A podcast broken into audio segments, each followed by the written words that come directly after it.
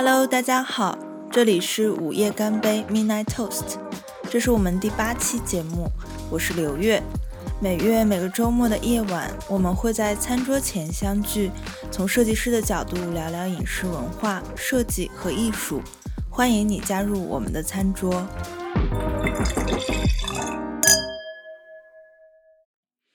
嗯，今天也是我一个人来录制节目，想和大家分享我在五月份看的一场和食物有关的展览。展览的中文名字叫《味道：叹号餐桌上的意大利人（一九七零到二零五零）》。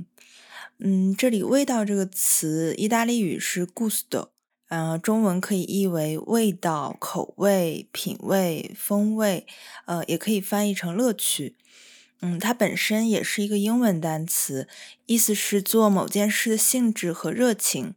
呃，后面我会具体讲到展览里面这个词的用意。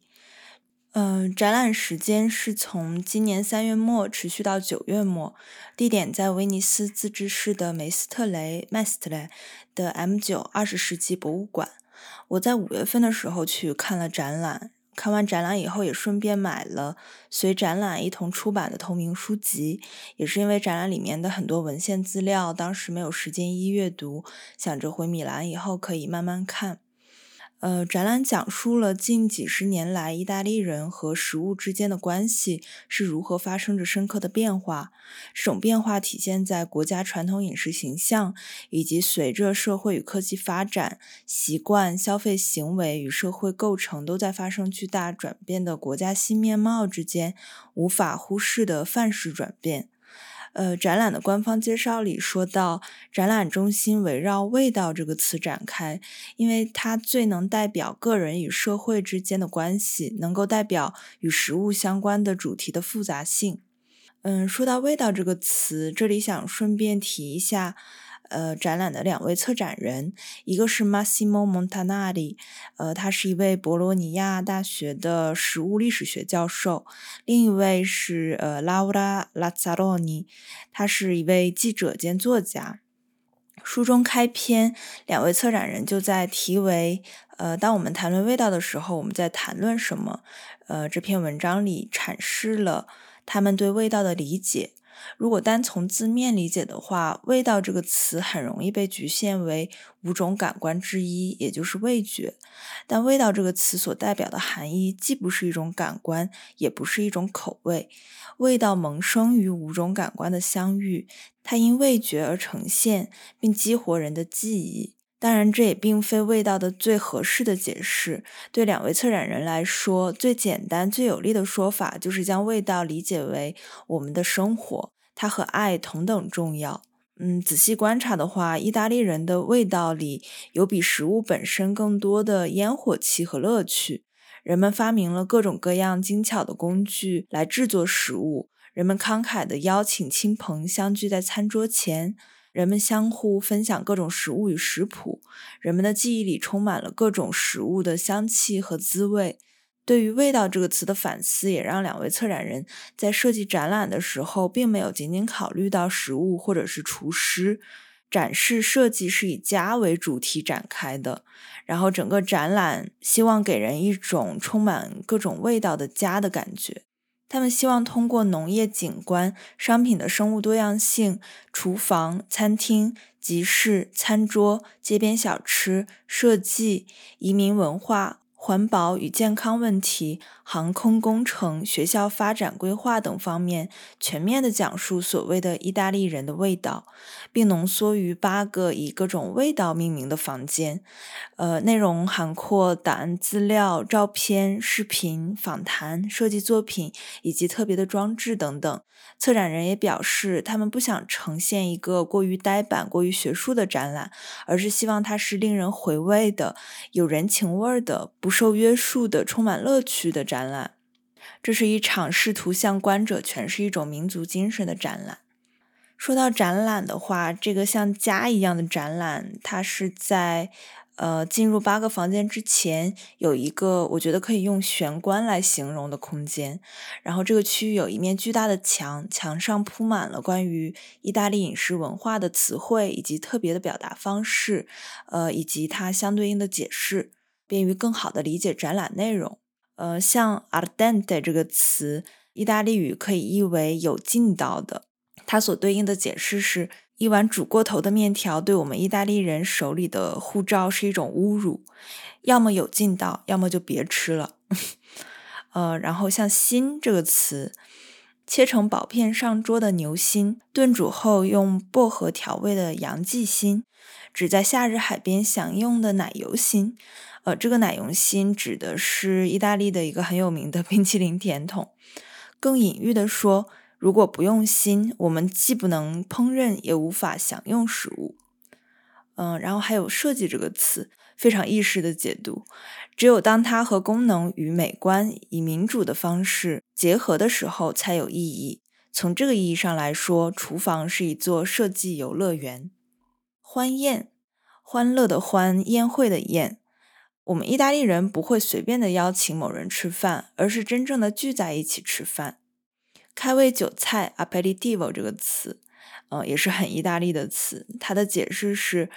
喝点小酒，吃点小食，其实就是为了花点时间聚在一起，自由的闲聊，也相当于欢宴的迷你版。跟这个词，人们经常把这个词和身份 （identity） 相混淆。其实，身份是我们自身，而根是将我们建造起来的砖头。所有的相遇、交流，以及我们经过的十字路口，是他们将我们变成了现在的样子。嗯，然后“外婆”这个词，或者说“阿姨”“妈妈”这个词，是衡量家以外的每一道菜的标准。当然，几乎所有家以外的菜都是失败者，因为俗话说得好：“我外婆做的更好吃。”讲述几个世纪以来，我们意大利人都在讲述，尤其是食物，它永远是我们聊天时的首选话题。你随便在街上听一听，所有人都在聊吃的。良好的礼仪，每个人都有自己的礼仪，但是说某些礼仪是良好的，就意味着其他礼仪是不好的。良好的礼仪有助于创造一个排他的圈子，将所有不一样的人拒之门外。其实这是一个很自以为是的定义。厨师，有些人更喜欢“厨师”这个词 （cook） 而不是大厨 （chef），因为它更多的与烹饪工艺的祖先与物质层面有关。而不是等级制度，当然见仁见智了。传统，不要活在过去，请活在当下。传统这个词的拉丁词源本意是传递，它是一种行为，也就是前人把东西留下，后人把东西收集。那如果没有人收集的话，传统将不复存在，就好像一个没有被签收的包裹一样。如果有人收集的话，那传统一直都在。来源。了解事物的来源是很重要的，更重要的是要了解他们从哪里来，遇到了什么，他们发生了怎样的变化，以及他们正往哪里去。满满一墙的词实在是太多了，我就先分享到这里，然后继续说展览。走过玄关的话，就嗯来到了展览的核心部分，一共是八个房间，分别以意大利味道、家的味道、家外的味道、相遇的味道。旅行的味道、工业的味道、今天的味道以及未来的味道。第一部分是意大利味道。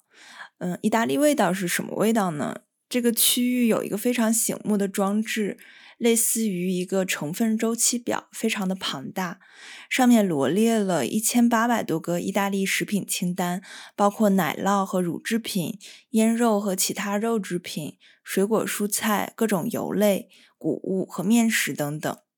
这个硕大表格上面的所有条目就铸就了意大利味道。当然，不仅如此，展览同时也展现了食品背后所隐藏的包罗万象的风景，从葡萄园到梯田，从南方的农场到麦田，再到温室。这些照片和影像无不刺激着参观者的感官与想象力。两位策展人在一篇访谈里也就此谈论了他们对意大利味道的理解。有些人坚持认为，我们不应该把意大利味道定义为构成我们菜肴特点的一些地方特色的综合，而这场展览的挑战就是论证与之相反的观点：意大利美食与意大利味道是存在的。正是因为这些地方特色的特殊性构成了它的骨架。它们并不孤立存在，而是经由几个世纪的时间洗礼，逐渐构成了一个知识与实践的网络，彼此之间相互熟识、相互对抗、相互融合。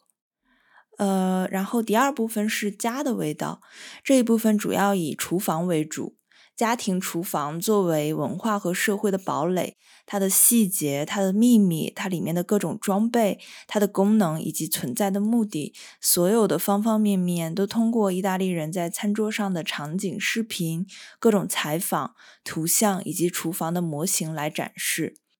现场有看到，比如意大利建筑与工业设计师 Joe Colombo 在一九六四年为 Boffy 设计的 Mini Kitchen，呃，迷你厨房；还有 Salvarani 品牌设计的，在一九七二年出品的 Long Line Kitchen 长线厨房等等。除此之外，有一个很特别的区域，展示了一系列承载了意大利各种烹饪习惯的设计器具。然后这些器具是以一个个动词来区分，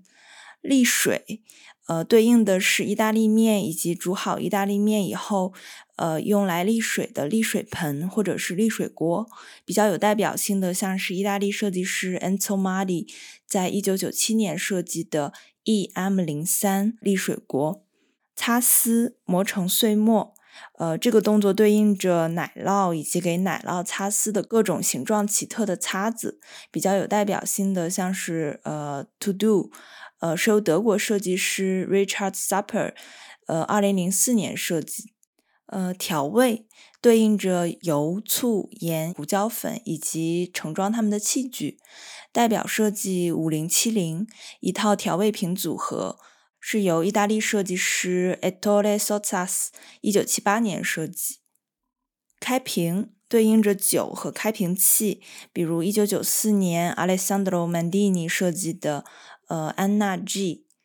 煮咖啡对应着咖啡与各种各样的咖啡壶，嗯，像是一九八四年由 Aldo Rossi 设计的摩卡壶 La Conica，嗯，意大利语 Conica 是圆锥曲线的意思。刚刚举到的例子基本都是由阿莱西制造出售的，也是出于我自己的私心，呃，真的很喜欢阿莱西这个品牌，所以举的都是他们的例子。然后除了阿莱西以外，也包括很多其他的意大利品牌，嗯，所以所有设计品摆满了一整张长长的白色桌子，然后所有的设计都有标注“意大利制造”。还有一个很特别的动词是呃，获得帮助。这里所指的是传统厨房逐渐迈向现代化的过程，其中很有代表性的标志可以说是电动咖啡研磨机的出现。最具代表性的设计，呃，像 Carosello 是由 Marco Zanuzo 在一九五七年设计，由 Gilmini 品牌制造。三十年后，电视上开始出现的各种厨房里的制作食物的家用电器，比如电动面条机、电动披萨机、电动咖啡机等一系列自动化产品，因为电视广告的助推，然后他们也开始逐渐占据着人们的厨房。然后就进入到第三部分家外的味道，这一部分主要分为两个区域，一个区域以餐厅以及小酒馆的菜肴为主。另一个区域是以大型集体餐桌仪式为主，虽然形式各异，但都体现着烹饪文化重要的两个方面：一个是对美食本身的研究，另一个是欢宴。嗯，展区里展示了大量的照片，内容包括政治社交场景、节庆活动、宗教庆典以及各种外出野餐的场景。同时，一部分素材也聚焦在了近几年在意大利逐渐成为新趋势的街头小吃文化，尤为体现在意大利主要城市的市中心区。书中关于意大利餐厅与厨师文化有做一些历史背景的补充，比如七十年代初法国的新潮烹调，呃，也叫烹饪新运动，对意大利饮食文化的重要影响。当时是由两位法式料理评论家亨利·格和克里斯蒂安·米约提出来，改变了半个世纪以来的法式料理。这场运动兴起的背景是。嗯，当时由于过去的法国烹饪料理非常复杂，而且成本高昂，再加上使用腌制或者浓稠的酱汁，往往使得食物失去了原本的风味。当时，两位评论家因为一次偶然的机会，被一位厨师朋友邀请到其餐厅品尝了一道四季豆沙拉。他们发现这道菜只用了很简单的料理方式，就可以吃到食物原有的味道，这让他们有了与之前相比非常不同的饮食体验。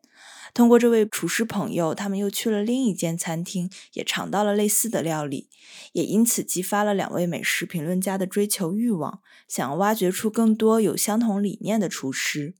这个秉持新理念的厨师团队逐渐壮大，直到1973年，他们在呃十月号的以两位评论家名字命名的《格和米约》杂志，以新潮烹饪为主题。震撼了整个法国厨师界，也立下了呃新美食史界。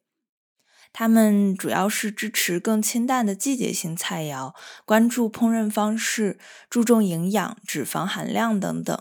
这无疑也让高级菜肴变得更加接近中产阶级，让厨师的工作得以普及。厨师的地位由以往的领薪厨师、服务于厨师长和老板、传统菜谱的执行者，转变为了主导者、企业家、创造者，成为了自己命运的掌握者。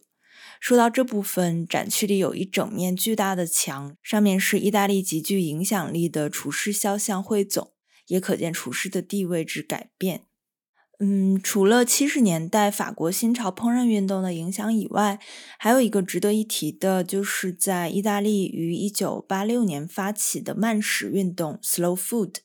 目的是为了对抗日益盛行的快餐，提倡维持单个生态区的饮食文化，使用当地生产的蔬果，促进当地的饲养业和农业。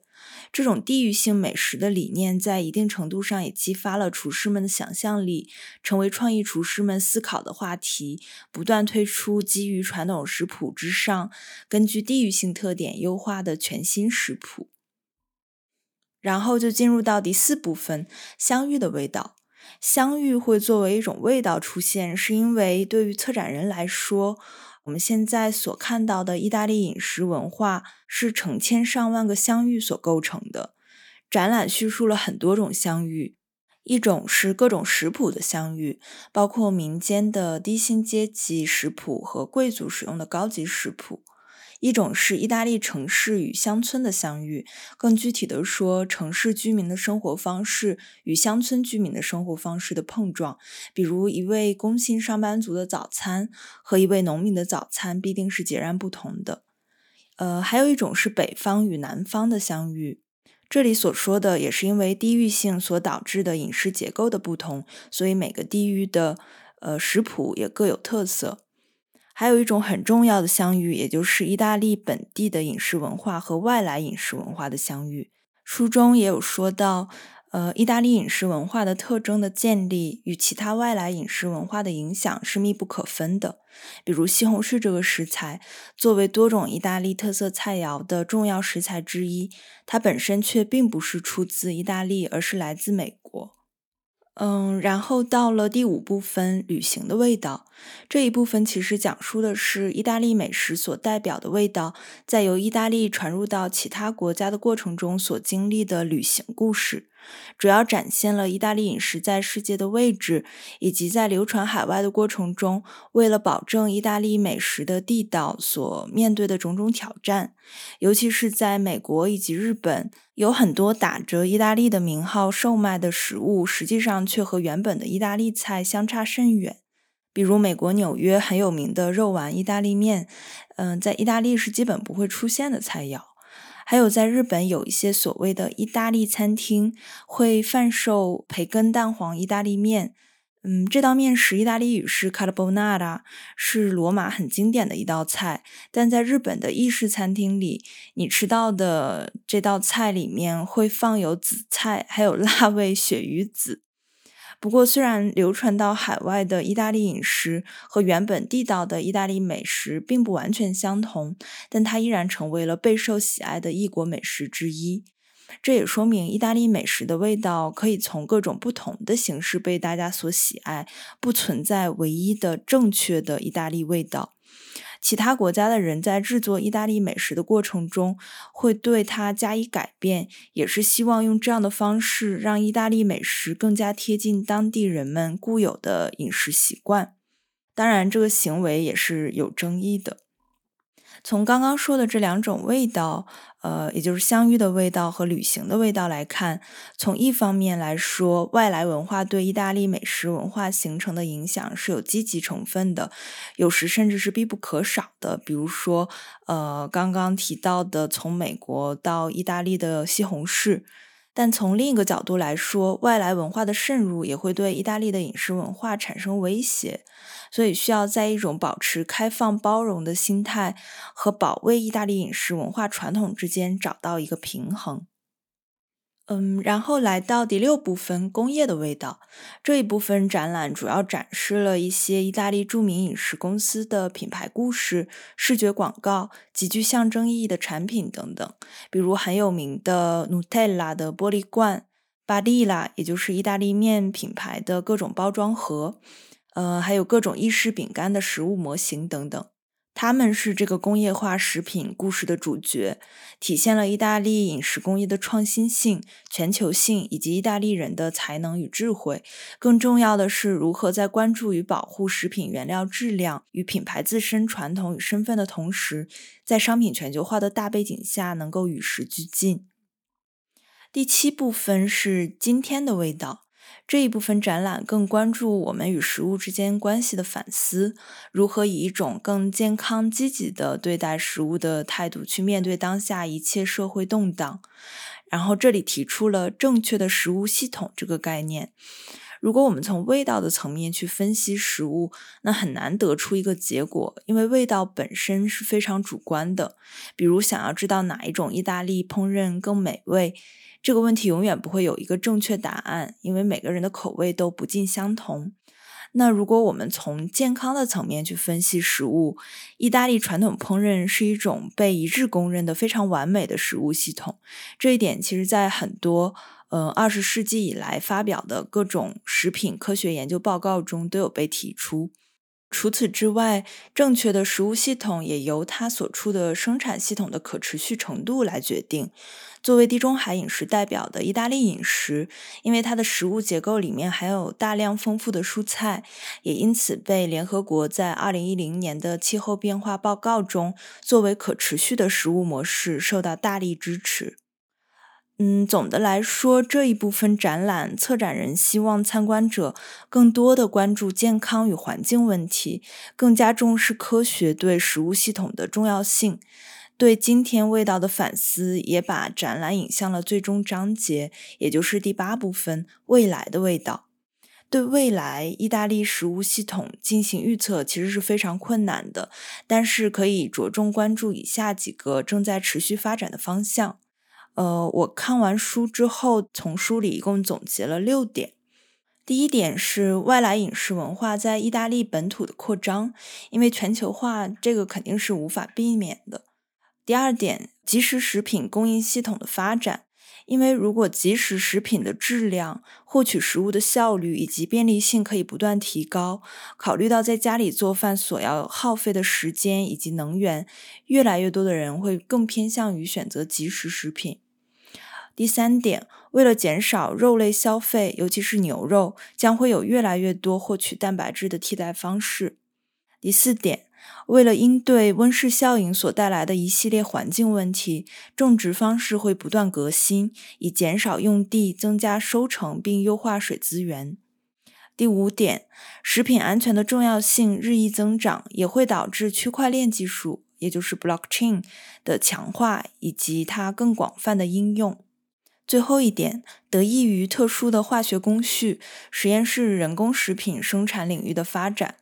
呃，这一领域的发展如果能够得到突破，其实会节省大量的生产资金，并且会大大减少食品生产对环境的影响。比如通过使用人造肉来减少食用动物肉，呃，还有实验室人工食品在太空食品领域的应用也有很大的发展空间。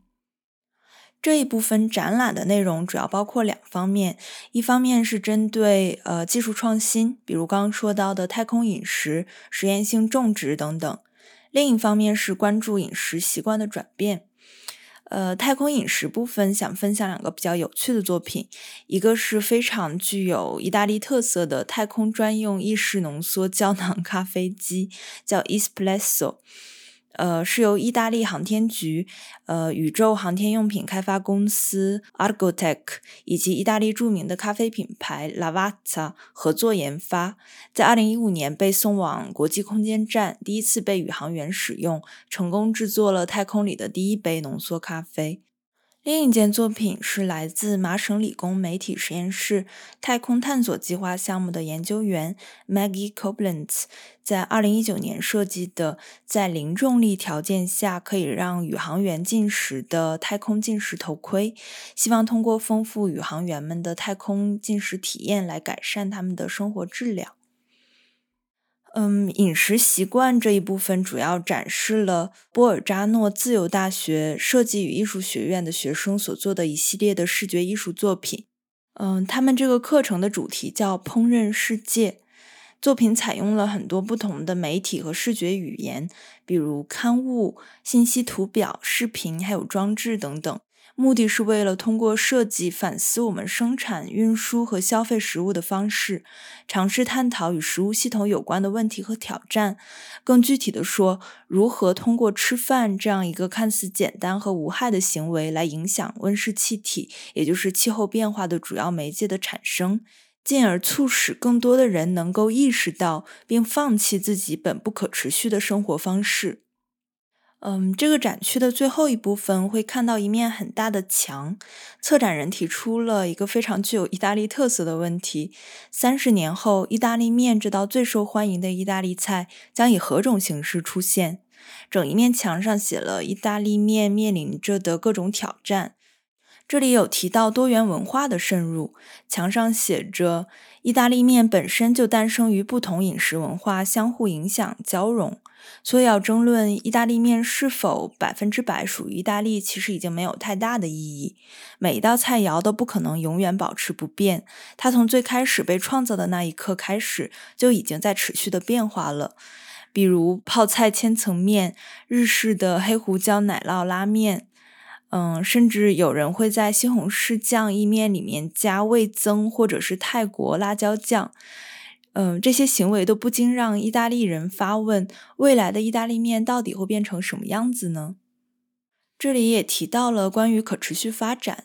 墙上的文字是：很难想象一盘西红柿酱意大利面里面如果没有用来制作面条的面粉，没有加工西红柿酱的西红柿，这盘菜会变成怎样？虽然我们可以发明各种人工合成的食物来取代天然食材，但这并不能从根本解决问题。我们应该把更多的关注放到如何保护土壤、保护大气。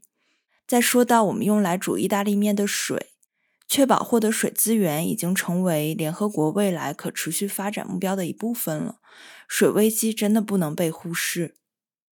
嗯，在吃肉这一点上，意大利人好像没有特别担心。因为意大利饮食从来都把蔬菜放在很重要的位置，尤其是近几年，很多意大利厨师都投身于创造、开发更有趣、更别致的素食菜肴。就连意大利人非常引以为傲的博洛尼亚肉酱面，也有了众多的素食版本，也很容易在呃超市找到。当然，意大利人不会止步于此，对肉类消费的未来提出质疑是至关重要的。因为这不仅是因为呃动物养殖对环境的影响不容置疑，也是因为寻找替代方案会让我们发现更多有趣的味道，也会促使我们从其他饮食文化里学习。其实这部分内容也和我们第三期讲素食的播客不谋而合。如果有朋友对素食这个话题感兴趣，之前没有听的话，也欢迎大家去听一下。嗯，最后想提一下展览的视觉设计，是由坐标在威尼斯的一个意大利设计工作室 Comfort Lab 完成。他们使用了一个颜色非常绚丽的红色大舌头作为主视觉元素，呃，以此来隐喻用舌头去回味，不仅是生物学现象中的味道，也包括文化层面的味道。这次播客的推送，我也会把呃我在他们工作室网站上面看到的项目图片搬运过来和大家分享。呃，其中包括展览本身的视觉设计，以及随展览出版的书籍装帧设计。呃，那今天的节目就先到这里，感谢你收听午夜干杯 （Midnight Toast）。如果你喜欢我们的节目，可以在苹果播客、Spotify、小宇宙搜索“午夜干杯 （Midnight Toast）” 来订阅、收听并留下好评。泛用型客户端可以复制 RSS feed 手动添加节目。如果有任何问题或反馈，欢迎大家留言或发送邮件给我们。同时，也欢迎大家订阅我们的微信公众号“豆否”，或者在官网订阅我们的电子报。我们的邮件地址、网站以及节目的 RSS feed 都可以在本期的节目简介里看到。期待下次见面，拜拜。